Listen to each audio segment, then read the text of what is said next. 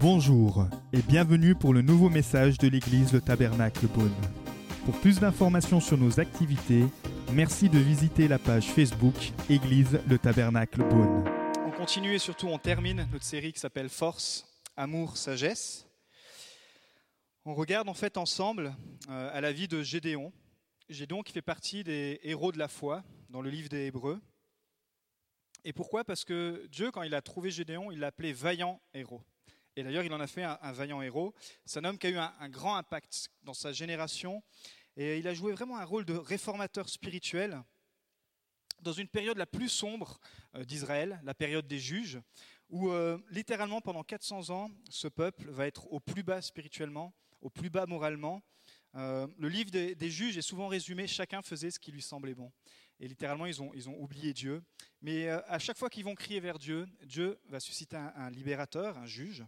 Et là, c'est le cas de, Gédéon. Mais Gédéon, on, va voir, enfin, on a vu qu'il a dû vaincre l'esprit de timidité pour revêtir l'esprit de force, d'amour et de sagesse, pour répondre à l'appel de Dieu sur sa vie, mais aussi pour rentrer. Pourquoi? Parce que son appel était, était sérieux, il était important. Il fallait qu'il ramène le peuple de Dieu dans la bonne direction. Il fallait qu'ils ramènent le peuple de Dieu euh, auprès justement de leur Créateur. Mais il a eu aussi un, autre rôle, réformateur spirituel, il a aussi le rôle euh, d'étendre et d'élargir les limites du pays promis. C'est un magnifique livre, le livre des juges, puisque ça retrace cette promesse qui avait été donnée. Dès que vous ouvrez votre Bible, au bout de quelques chapitres, vous voyez Dieu qui donne une promesse. Abraham, il dira, tu auras un pays promis. Et pendant tout des siècles, etc. Il va y avoir tout un parcours jusqu'à un moment donné où avec Josué, enfin, ils vont arriver dans le pays promis. Mais une fois qu'ils vont être dans le pays promis, chacun va faire ce qui lui semblait bon. Euh, et c'est pour ça que là, Gédéon va récupérer un petit peu tout ça sous l'appel de Dieu. Mais alors qu'ils sont dans ce pays, comme ils ont désobéi à Dieu, ce pays est à nouveau occupé par l'ennemi. Vous savez, il y a toutes sortes de séries en ce moment où euh, vous voyez des tribus qui attaquent d'autres tribus, qui récupèrent des territoires. Quand vous lisez le livre des Justes, ça ressemble un petit peu à ça, euh, parce qu'il se passe toutes choses de sorte euh, fantastique aussi. Et alors, Dieu suscite Gédéon pour dire non, ce pays est à vous, il faut que vous puissiez le récupérer. Alors on en est arrivé.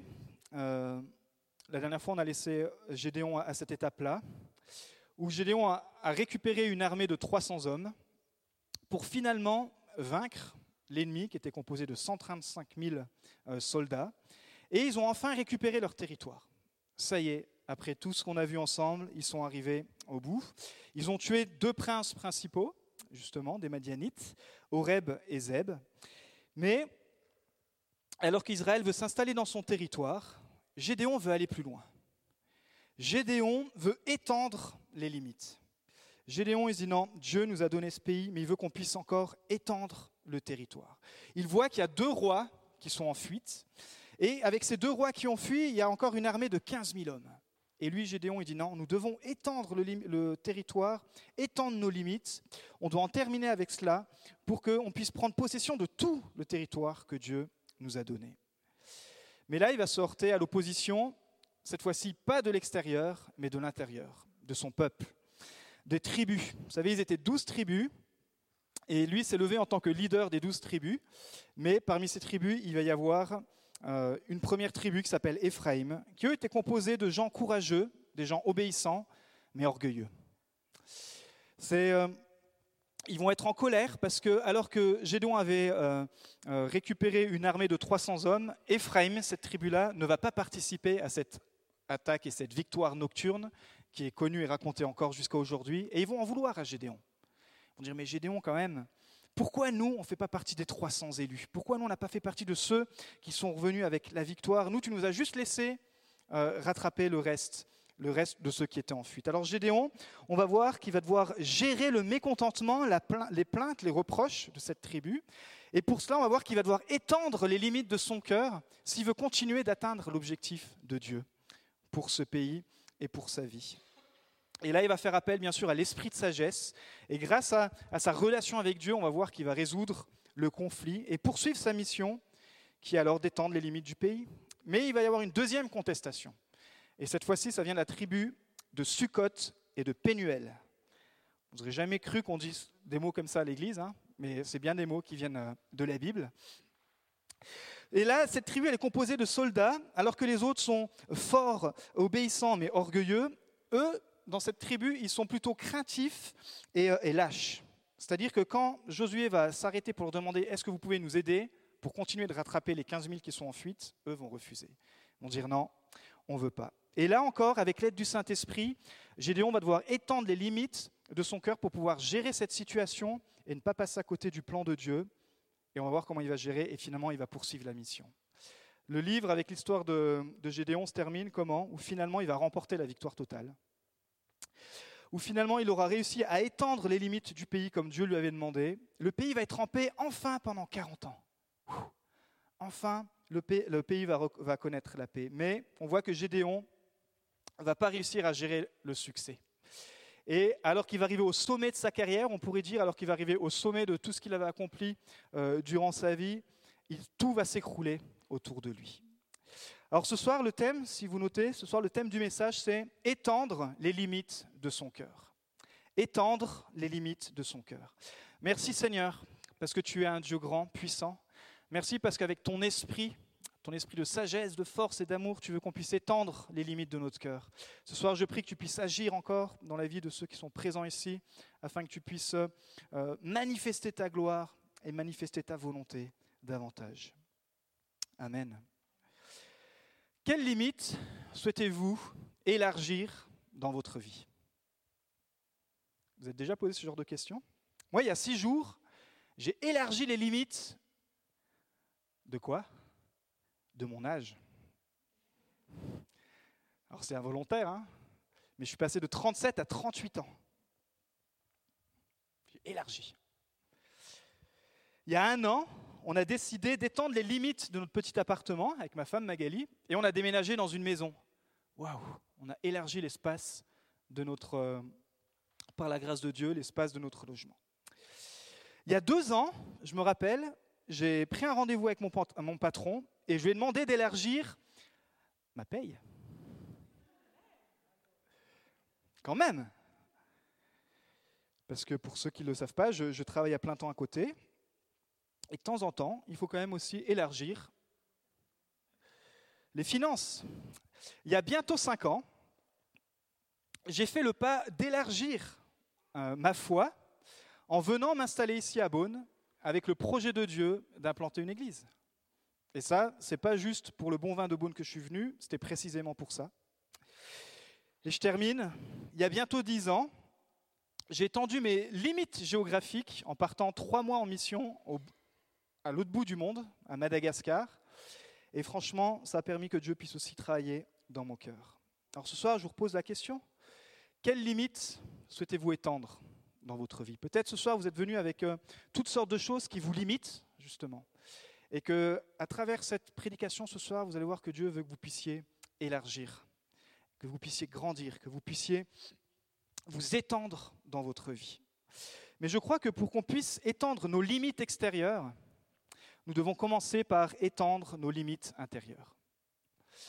Pourquoi pas étendre les limites de son cœur pour Dieu? Je ne sais pas où vous en êtes dans votre foi, je ne sais pas quelles limites vous laissez à Dieu d'agir dans votre vie, mais pourquoi pas se dire, c'est vrai, il faudrait que je puisse étendre un peu les limites de mon cœur pour Dieu, dans notre générosité pour Dieu. Étendre les limites dans notre faim et soif de, sa parole, de la lecture de la Bible, de, pouvoir se discipliner, se dire je veux étendre les limites que je me suis données à ce temps que je passe dans la Bible pour apprendre plus de la parole de Dieu. Étendre peut-être vos limites dans vos combats, reprendre un combat sur lequel vous aviez abandonné et dire non, je vais pousser les limites encore. Dans notre obéissance pour Dieu, peut-être un, vous avez mis des, barrières à certains endroits, dit non, là, je ne pourrais pas aller plus loin, Seigneur. Et peut-être avec l'aide du Saint-Esprit, euh, pouvoir franchir ces barrières dans notre sanctification. Peut-être étendre vos limites dans votre vie de prière. Je ne sais pas combien de temps vous vous consacrez à la prière, mais je crois qu'on a tous une marge, de, une marge de manœuvre pour pouvoir étendre nos temps de prière avec Dieu. Étendre nos limites dans notre agenda, ce qu'on appelle la loi des priorités. Qu'est-ce que je mets en priorité dans, ma vie? Est-ce que Dieu, oui, effectivement, il est en priorité, mais est-ce que je peux encore étendre les limites de ce que je laisse dans ma vie? Notre joie peut être étirée. Les fruits de l'esprit, les neuf fruits de l'esprit, je crois qu'il y a un degré de, dans lequel on peut tous progresser, la, joie, la patience. Notre patience aussi peut être élargie. En tout cas, notre amour pour Dieu et pour les autres doit être élargi. Alors pourquoi étendre les limites de notre cœur pour Dieu? Ben Justement, pour laisser de la place à Dieu. Parce que dans tous les cas, notre cœur, il va être occupé. On dit que la nature a horreur du vide, mais euh, notre esprit, c'est pareil. S'il y a un vide, il y a quelque chose qui va venir le remplir. Alors faire plus de place euh, pour Dieu, puis pour les autres, faire plus de place au Saint-Esprit pour qu'il nous conduise à connaître davantage Christ. Faire plus de place à la nouvelle vie peut-être que vous avez reçue en Christ. Accueillir la volonté de Dieu, la paix de Dieu. Donc ce soir, je répète, le thème c'est étendre les limites de notre cœur pour Dieu. Et c'est vraiment un message d'encouragement avec lequel on va clôturer cette série. Et on va voir que c'est ce que Gédéon a dû faire. La première chose, on va lire les versets 1 à 3 du chapitre 8, c'est que Gédéon a dû gérer la colère. Les hommes d'Éphraïm dirent à Gédéon, Que signifie cette manière d'agir envers nous? Pourquoi ne pas nous avoir appelés quand tu allais combattre Madian? Ils s'en prirent violemment à lui. Gédéon leur répondit, Mais qu'ai-je fait en comparaison de vous? Le peu qu'a pu grappiller Ephraim ne vaut-il pas mieux que tout ce qu'a pu récolter la famille d'Abiézer C'est entre vos mains que Dieu a livré Horeb et Zéb, les chefs de Madian. Qu'ai-je donc pu faire en comparaison de vous? Lorsqu'il eut dit cela, leur colère contre lui s'apaisa. Gédéon va devoir gérer la colère de cette tribu d'Éphraïm, comme j'ai dit en introduction. Éphraïm, cette tribu est mécontente parce qu'ils n'ont pas participé à cette victoire incroyable où ils sont allés simplement avec des trompettes, des torches et puis des, vases, et puis euh, Dieu s'occupait de tout le reste. Euh, juste incroyable. Et, ils en veulent quelque part au leadership de Gédéon. Mais ce qu'on remarque, c'est que ces hommes, en fait, ce qu'ils recherchaient, c'était surtout leur propre gloire. Ils étaient courageux, ils étaient peut-être obéissants, mais ils faisaient les choses pour que l'œil vienne sur eux, pour que l'attention vienne à eux. C'est ce qu'on appelle l'orgueil. Et vous savez, l'orgueil nous conduit à toujours avoir les yeux centrés sur nous, sur notre bien, sur notre gloire. L'orgueil, littéralement, la Bible elle dit qu'elle détruit notre relation avec Dieu. Euh, Jacques 4, verset 6, Dieu s'oppose aux orgueilleux, mais il fait grâce aux humbles. Et s'opposer, ça veut dire se ranger en bataille contre, littéralement. Je trouve que c'est quand même mieux d'avoir Dieu qui se bat avec moi que de me battre contre Dieu. Et euh, je crois que si vous êtes là ce soir, c'est aussi parce que euh, vous faites partie de ceux qui recherchent à être, à être humbles, parce que Dieu s'oppose aux orgueilleux. L'orgueil détruit notre relation aussi avec les autres. 2 Timothée 2,23 repousse les discussions folles et stupides, sachant qu'elles font naître des conflits, des querelles. Et c'est vrai qu'aujourd'hui, avec les réseaux sociaux, on peut vite briser les relations. Il suffit que sur Facebook, vous preniez parti pour telle chose ou, vous dites quelque chose, et tout le monde commence à, écrire toutes sortes de choses, et euh, il y a même des relations qui peuvent être brisées juste à cause d'un commentaire sur Facebook. Peut-être dans l'Église parfois aussi, où euh, on peut se prendre la tête, j'ai envie de dire, sur euh, les paroles d'un chant. On peut se prendre la tête sur toutes sortes de choses où finalement, comme il dit dans la parole, comme l'apôtre Paul dit à Timothée, ça c'est les genres de discussions stupides. Les genres de discussions folles et stupides. Alors, dis à ton voisin ce soir, repousse les discussions folles et stupides. Dis-lui ce soir, droit dans les yeux, on s'engage dans cette église à repousser les discussions folles stupide. Alors heureusement, il y a un remède à l'orgueil, et bien sûr c'est l'amour. 1 Corinthiens 13, verset 4.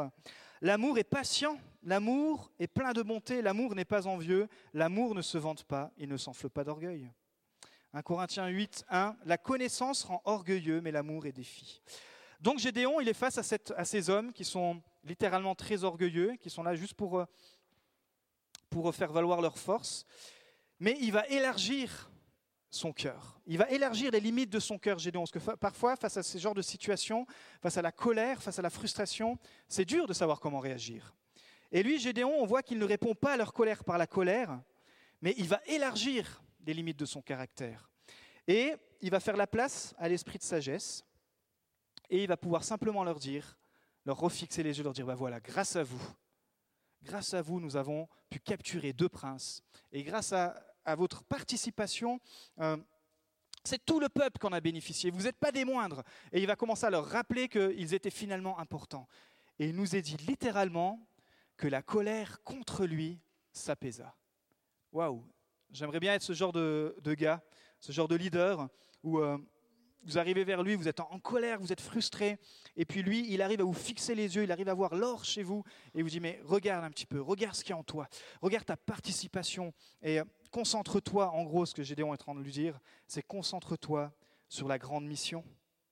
Il n'a pas répondu par des reproches, mais il leur a dit, concentre-toi sur le plan de Dieu pour notre pays, pour ce peuple, c'est-à-dire d'élargir le territoire. Dans chaque organisation, chaque structure, chaque entreprise, même à l'Église, nous avons tous des rôles différents. Et euh, parfois, on cultive, c'est inné en nous, l'esprit de comparaison, parce que ça fait partie de notre mauvaise nature, on va dire.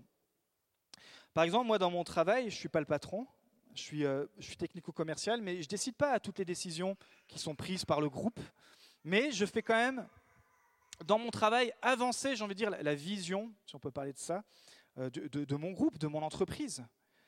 Et je, ne me compare pas en disant, mais je suis qu'un technico-commercial. Si seulement j'étais directeur, et euh, je pourrais tellement faire mieux avancer le groupe. J'essaye de me dire, bah voilà, Seigneur, tu m'as placé là. Je vais étendre les limites de mon caractère. Dire, bah voilà, Seigneur, le champ dans lequel tu m'as donné, et aide-moi à agir avec sagesse. Pourquoi? Parce qu'on a tous cette tendance, alors pas ici, pas dans cette église, bien sûr, mais on a, tous cette tendance française où on, a habitué ou habité par l'esprit de contestation. Il suffit de voir pour un oui un non, et on grève, et on grève pour ci, et on grève pour ça. Et parfois, cette atmosphère, on la retrouve euh, dans le peuple de Dieu. Et euh, on, est censé être en train de, contester. Et parfois, il faut contester avec justice.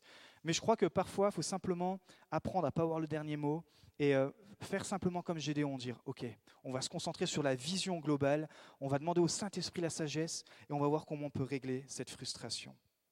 Donc ce soir déjà, vous pouvez étendre les limites de votre cœur en essayant euh, d'être quelqu'un qui apaise la colère. Peut-être c'est dans votre famille, il y a peut-être une situation, et ça se trouve, c'est là que Dieu vous a choisi, parce que c'est grâce à vous, vous allez être ce Gédéon, vous allez pouvoir apaiser la colère. C'est peut-être sur vos lieux de travail, euh, c'est peut-être dans votre voisinage, euh, peut-être même dans l'Église, il peut y avoir toutes sortes de chicanes. Euh, notre temps est trop précieux. C'est littéralement ce qui se passait là. Gédéon est en train de dire, mais le temps est trop précieux pour qu'on se prenne la tête entre nous. L'ennemi, il n'est pas là. Le combat, il n'est pas là. L'ennemi n'est pas là. Donc fuyons les disputes et les discussions de mots. Pourquoi? Parce que Jésus nous appelle à suivre la grande vision, la grande mission. Nous avons tous un rôle à jouer, c'est-à-dire d'étendre les limites de l'Évangile. Et encore une fois, nous n'aurons pas tous les mêmes responsabilités, mais nous avons tous un impact. Euh, toi, dans ta vie privée, dans ta vie publique, tu as un impact. Les enfants, vous avez un impact incroyable à l'école. Vous ne pouvez pas vous imaginer. Et euh, là où nous sommes, on laisse forcément un impact. Mais ne laissons pas le mécontentement, les plaintes et euh, cette, atmosphère qui ne vient pas du royaume de Dieu venir aussi nous infiltrer, j'ai envie de dire. en tant que, en tant que chrétien ou personne qui désire faire avancer le royaume de Dieu, dire voilà, je veux être revêtu de l'Esprit de Dieu et je veux faire avancer le royaume de Dieu. Pourquoi pas élargir ensemble le royaume de Dieu? Et si vous êtes là ce soir, c'est parce que ça, ça résonne dans votre cœur. Dire moi, j'aime le royaume de Dieu, j'aime le Seigneur et effectivement, je reconnais mes limites, mais j'aimerais le faire avancer. La deuxième chose, c'est gérer la fausse humilité. Versets 4 à 9 du chapitre 8, versets 4 à 9. Gédéon arriva au Jourdain et le passa, ainsi que les 300 hommes qui étaient avec lui. Bien que fatigués, ils étaient toujours à la poursuite des Madianites. Gédéon dit aux habitants de Sukkot Donnez, je vous en prie, quelques pains aux hommes qui m'accompagnent, car ils sont fatigués et je suis à la poursuite de Zébak et de Tsalmuna, les rois de Madian. Les chefs de Sukkot répondirent Zabak et Tsalmuna sont-ils déjà en ton pouvoir pour que nous donnions du pain à ton armée? Et Gédéon répliqua Eh bien, lorsque l'Éternel aura livré entre mes mains Zébak et Tsalmuna, je déchirerai votre chair avec des épines du désert et avec des chardons. De là, il monta à Pénuel, et il fit la même demande aux habitants de Pénuel. Ils lui répondirent comme ceux de Sukkot. Et il leur dit aussi Quand je reviendrai en paix, je démolirai cette tour. Sympa l'ambiance entre les tribus. Gédéon, il a besoin d'élargir le pays. Vous me suivez encore? Ça va? La première tribu, Éphraïm, lui fait des reproches, Gédéon gère, il le remet de leur côté, ils comprennent que finalement il s'est énervé pour rien. ok? Il continue d'avancer et il rencontre deux autres tribus. Il sait qu'ils ont 15 000 personnes, deux rois à atteindre. Il dit J'ai besoin de Sukkot, j'ai besoin de ces deux tribus. Là, ce n'est pas le problème de l'orgueil. Là, il rencontre des soldats qui sont feignants, des soldats qui sont, euh, qui sont malhonnêtes, j'ai envie de dire, des soldats qui, refusent de participer par la peur, par la crainte, par la lâcheté. Pourquoi? Parce que eux, ils ont bien vu l'ampleur de la difficulté. Ils disent bah, Attends, tes gars, tes 300 hommes, ils sont fatigués. On doit combattre contre 15 000 hommes le calcul il est vite fait, on ne s'engage pas là-dedans, on va y perdre notre vie. Donc c'est un peu cette, ambiance où ces, où ces soldats-là se disent non, nous on ne veut pas se mouiller avec toi. C'est bien la vision que Dieu t'a donnée. Elle est bien, franchement, tu as déjà fait du bon boulot Gédéon, mais là tu vas trop loin. Nous, on ne veut pas aller aussi loin. On ne veut pas étendre les limites, on ne veut pas aller aussi loin que toi. Gédéon, cette fois-ci, ce qu'il va faire, il va encore élargir les limites de son cœur. Il dit Waouh, ok, comment gérer une telle situation? On voit qu'il gère leur refus, il gère en gros bah, le débrouille-toi sans nous. Peut-être ça, ça vous est déjà arrivé, vous avez un projet à cœur et vous en parlez à, des amis. Et les amis voient tous vos enthousiasmes, ils vous, ils laissent tout expliquer, puis à la fin ils disent Ouais, c'est super bien. Franchement, vas-y à fond, mais compte pas sur moi. Là, vous dites Wow, je comptais tellement sur cette personne, je comptais tellement sur ce groupe. Bah, en fait, c'est ce qu'il ressent là, Gédéon. En plus, les deux rois qui doivent attraper, littéralement, il signifie privé de protection. Donc c'est comme si on est en train de nous dire, voilà, on doit choper deux personnes, deux rois qui symbolisent la victoire finale, et Dieu les appelle privés de protection. Donc en gros, la victoire était déjà euh, pourvue par Dieu. Mais ils vont être saisis par l'esprit de timidité, l'esprit de crainte, et ça, ça va toujours rétrécir notre cœur. L'esprit de timidité, l'esprit de crainte, c'est ce que Paul dit à Timothée. Dieu n'a pas donné un esprit de timidité. Mais qu'est-ce qu'il a donné Un esprit de force, d'amour et de sagesse? Parce que la timidité, la crainte, dans ce contexte de, s'engager pour Dieu, eh bien, au lieu d'élargir notre cœur, ça le rétrécit. Au lieu de voir la vision de Dieu, ben, on se ressent sur nous. Au lieu de voir tout le potentiel que Dieu euh, offre, eh bien, on regarde à toutes nos difficultés, on regarde à nos propres faiblesses. Pourquoi? Parce que la crainte, ce n'est pas de l'humilité. C'est pour ça que je disais que la deuxième chose qu'il doit gérer, Gédéon, c'est la fausse humilité. Vous savez, moi j'ai grandi à l'église et euh, quand j'ai commencé à me lancer dans la louange, j'avais un esprit de timidité. Parce que franchement, ce n'est pas évident de, de, de, pouvoir conduire des gens à louer. Ce n'est pas chanter, c'est louer. C'est-à-dire que vous avez la responsabilité de, pouvoir amener le peuple devant le trône de Dieu. Et euh, déjà, il y, a, le challenge spirituel, mais il y a aussi le challenge technique. Euh, la voix, la guitare. Et avec l'esprit de timidité, l'esprit de crainte, souvent je disais non, mais c'est pas pour moi, moi je laisse ça aux autres. Et euh, ça faisait comme, ouais, il est humble. En fait, c'est une fausse humilité. Parce que la vraie humilité, c'est de se dire, ok, qu'est-ce que j'ai entre les mains? J'avais fait un peu de conservatoire, je connaissais deux, trois clés, enfin j'en connaissais une, la clé de sol, on va dire, plus ou moins. Je dis, bon, ok, l'humilité c'est quoi? Tu te mets à bosser, tu bosses, tu bosses, tu travailles. Tu fais tout ce que Dieu t'a mis entre tes mains. Mais tout ce que Dieu a mis entre tes mains, c'est-à-dire qu'il faut que tu travailles. Tu fais tout ce que tu peux faire. Tu, travailles, tu travailles. Et Dieu fera sa part. Et puis le jour où j'ai enfin finalement accepté, il y a eu certaines, certaines fois où ça a été littéralement la catastrophe. Et là, il y a encore l'esprit de crainte, l'esprit de timidité qui là, mais regarde, t'es nul, regarde, t'arrives pas. Mais l'humilité te pousse à retourner à travailler, à continuer de, t'exercer, à continuer de chercher la présence de Dieu. Et petit à petit, cet esprit de, liberté, de, pardon, de, timidité s'est enfui. Et l'esprit de force, l'esprit d'amour, l'esprit de sagesse me dit, mais waouh, David, toi, tu as fait ta part, tu ne te reposes pas sur tes lauriers, tu travailles, et l'esprit de Dieu alors peut se saisir de toi. Mais toi, tu fais toute ta part, en fait, tu fais tout ton côté, et Dieu peut se saisir de toi. Donc ne laissez plus l'esprit de crainte vous empêcher, par exemple, de, participer au royaume de Dieu. Peut-être qu'il y a un fardeau en vous qui brûle. Peut-être qu'il y a quelque chose qui, pour vous, c'est évident. Le Seigneur m'appelle à, à pouvoir euh, euh, partager ma foi dans tel domaine. Laissez pas l'esprit de, de crainte vous empêcher de participer au royaume de Dieu. Mais soyez saisis par l'esprit de force. Pourquoi? Pour qu'encore on puisse ensemble élargir le royaume de Dieu élargir la présence de Dieu dans cette ville, dans nos voisinages. Et pour cela, bien sûr, il faut étendre les limites de notre foi. Comment alors? Parce que c'est bien facile de, pouvoir dire tout ce qu'il faut faire, mais comment on peut le faire? C'est très simple. Comment élargir notre cœur pour que notre foi augmente? Élargissez le niveau de temps que vous passez avec Dieu. Élargissez le temps de communion aussi fraternelle. Élargissez euh, votre temps pour participer aussi aux formations. Il y a toutes sortes de formations qui sont offertes par l'Église. Euh, vous savez, Christ, il a dit, j'ai donné, et il cite tous les ministères, dont les pasteurs, pour, pour quelque chose. Il a donné pour le perfectionnement des saints. Ce n'est pas dire que les ministères sont plus forts. Non, mais ils ont une, autorité, ils ont un mandat qui est de perfectionner les saints. Ici, vous êtes saints. Quand on reçoit Christ, on est saint. Ce n'est pas les morts qui sont saints. C'est quand on reçoit Christ, on est saint. C'est-à-dire que Dieu nous voit euh, plus en tant que pécheurs, mais voit Christ en nous. Mais notre vie, votre vie, a besoin d'être euh, perfectionnée. Dis à ton voisin, tu as besoin d'être perfectionné. Parce que j'ai l'impression que pas tout le monde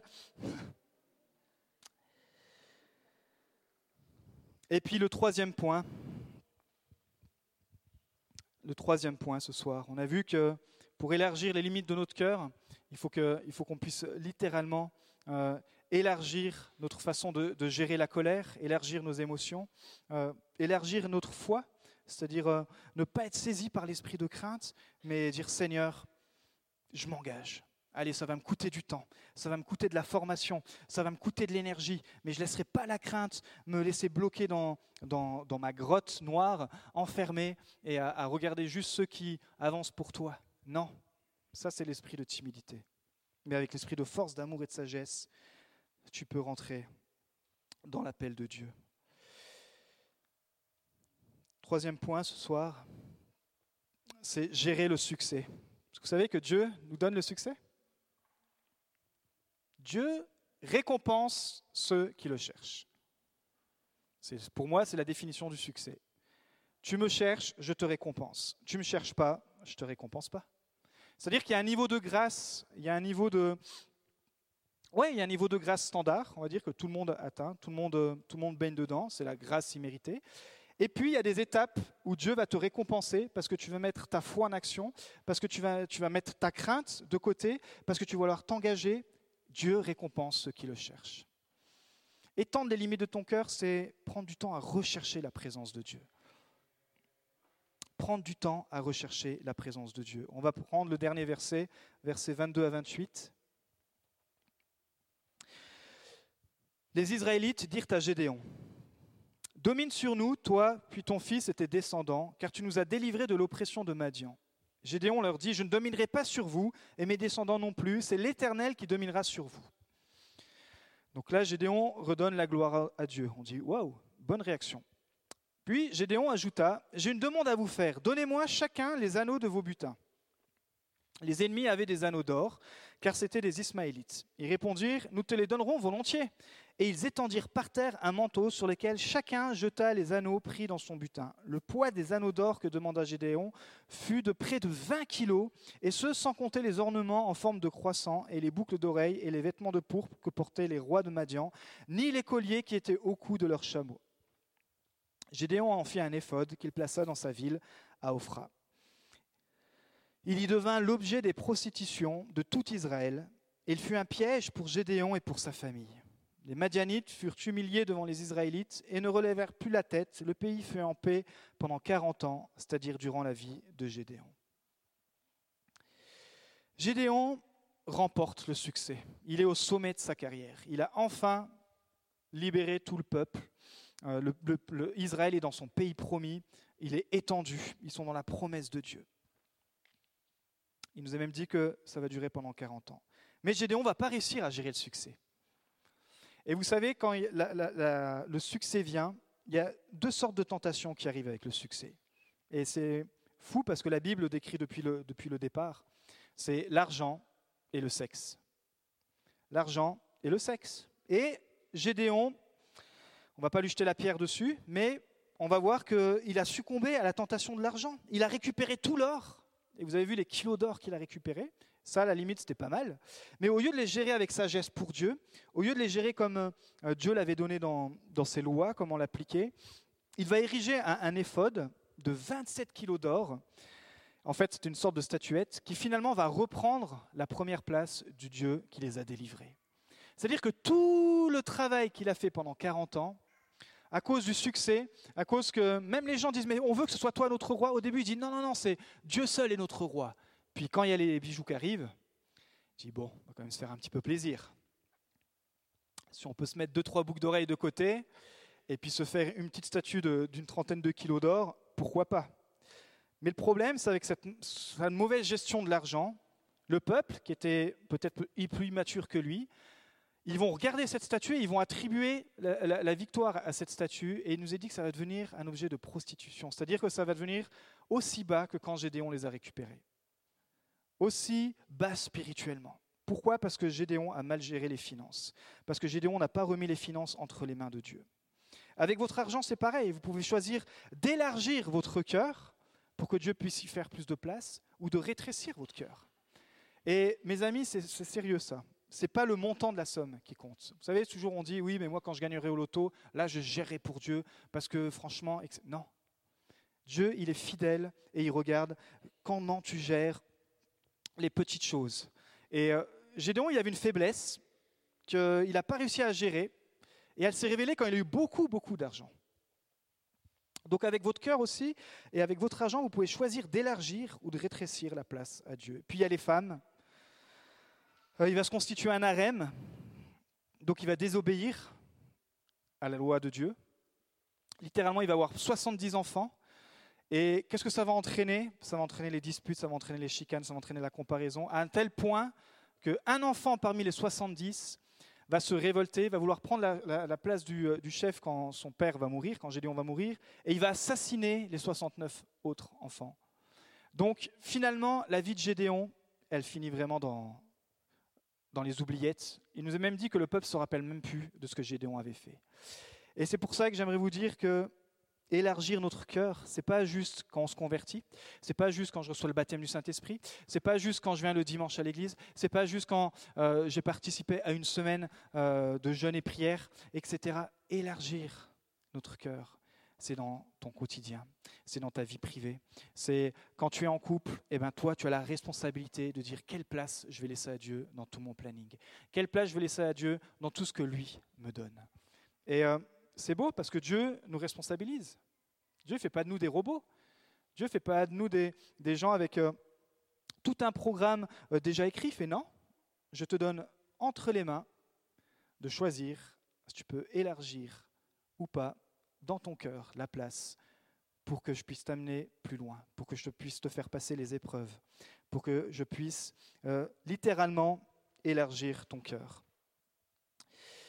Et avec l'obéissance, si on pourrait faire le, constat différent, bah, si Gédéon, avec tout cet argent, finalement, il l'avait utilisé pour soulever Israël, pour mettre en place tout un système éducatif, comme certains autres juges le feront, pour utiliser les finances pour le royaume de Dieu, et puis si, au lieu de prendre autant de femmes, il s'était contenté de sa femme, et puis au lieu d'avoir 70 enfants, bah, finalement, il n'en aurait eu que quelques-uns, et si, et si, et si.